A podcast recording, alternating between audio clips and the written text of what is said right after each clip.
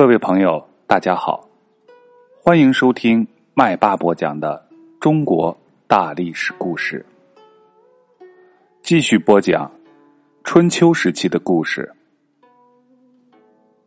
何卢攻进郢都，何卢看到吴国实力增强了，又有伍子胥和孙武两员大将辅佐，想要早日进攻楚国，争夺霸权。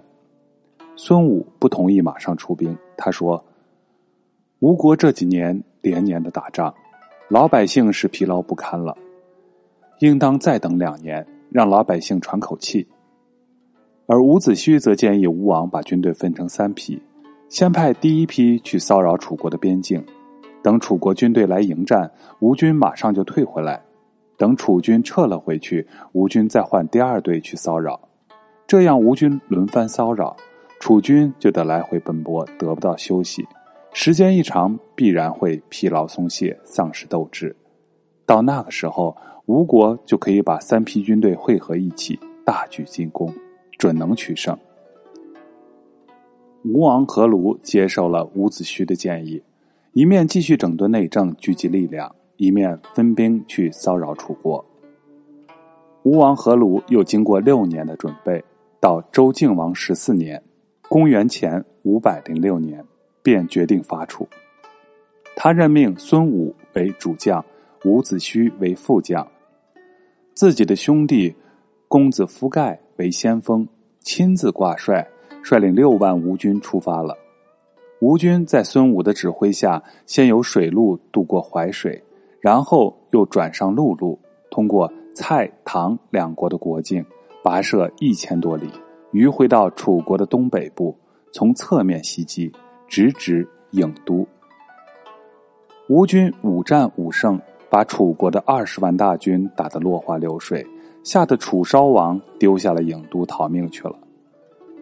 何卢由孙武、伍子胥等人护卫进了郢都，伍子胥劝何卢把楚国灭了，孙武不同意。他说：“楚国为什么落得今天的下场，就是因为楚平王废了太子建，立了孟嬴的儿子。如果我们把公子胜立为楚君。”不用说，公子胜会感激我们，会听我们的话。就是楚国的老百姓也会感激我们的。这样做，表面上是对楚国的宽大，实际上和灭亡楚国又有什么不同呢？而且我们还会得到好的名声，岂不是更好吗？但是何卢不听孙武的话，决定把楚国的宗庙全部拆毁烧掉。古时候，宗庙是代表国家的。毁了宗庙，就等于灭亡了那个国家。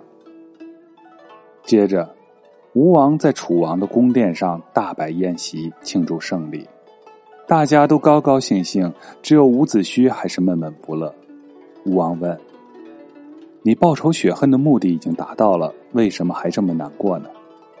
伍子胥说：“楚平王已经死了，楚昭王又逃了，我没有活剥他们的皮，生吃他们的肉，死不瞑目。”吴王问：“那你打算怎样报仇呢？”伍子胥说：“想请大王允许我掘开楚平王的坟墓，拉出楚平王的尸首，斩首示众。”何卢同意了。于是伍子胥带领他手下的士兵找到了楚平王的坟墓，从坟墓中拖出了楚平王的尸体。伍子胥满怀着仇恨，手提皮鞭，冲着楚平王的尸体使劲儿的抽。一口气抽了三百多鞭才住手。伍子胥鞭尸复仇这件事情很快就传开了。伍子胥的过去的老朋友申包胥听说以后，派人给伍子胥送来一封信。信的大意是说：“你这仇报的有点太过分了。凭着武力，当然也可能取得一时的胜利，但是过于残暴，终究是要失败的。希望你赶快离开楚国回去吧。”否则，我说过的话也是算数的。伍子胥看了申包胥的信，想了很长的时间，最后对送信的人说：“你替我转告申包胥，忠孝不能两全。我好比一个赶路的人，天已经很晚了，路途还很远，只要能达到目的，就顾不了怎么个走法了。”申包胥当初曾向伍子胥表示过：“你要灭楚，我一定复楚。”现在听了伍子胥的回话，觉得再劝他也没有用了，必须赶快想办法拯救楚国。他想到楚昭王的母亲是秦哀公的妹妹，便到秦国去求救兵。秦哀公看到吴国强盛，不愿意得罪吴国，不肯出兵。申包胥看到自己的祖国就要灭亡了，想到父母之邦任人蹂躏而又无法拯救，他伤心极了。他站在秦国朝廷上大哭不止，别人都走了，他也不动。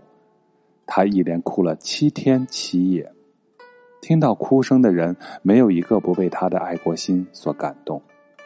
秦哀公说：“没想到昏庸的楚昭王却有这样的好臣下，真是难得。”于是便派了五百辆兵车去救援楚国。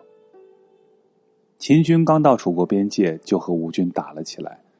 这个时候，何卢的弟弟吴军先锋夫盖偷偷的跑回了吴国。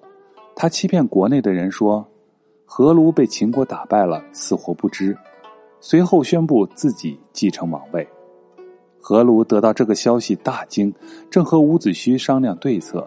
又传来越国趁机偷袭吴国的消息，这可真是一波未平，一波又起。何卢无心再战，赶快派人去和秦军讲和。等到秦军一撤退，他马上下令调转车头，火速赶回吴国讨伐夫盖。夫盖本来没有什么威信，留在都城里的将士听说何卢率领大军回来了，于是又都纷纷投奔过来。夫盖见大势已去，便逃跑了。一场叛乱平息下去，何卢仍旧作王。可是打这儿以后，吴国和越国却结下了仇。吴王发誓要惩罚越国。好了，本节故事讲完了，在下一节故事我们将要讲勾践大败会稽山。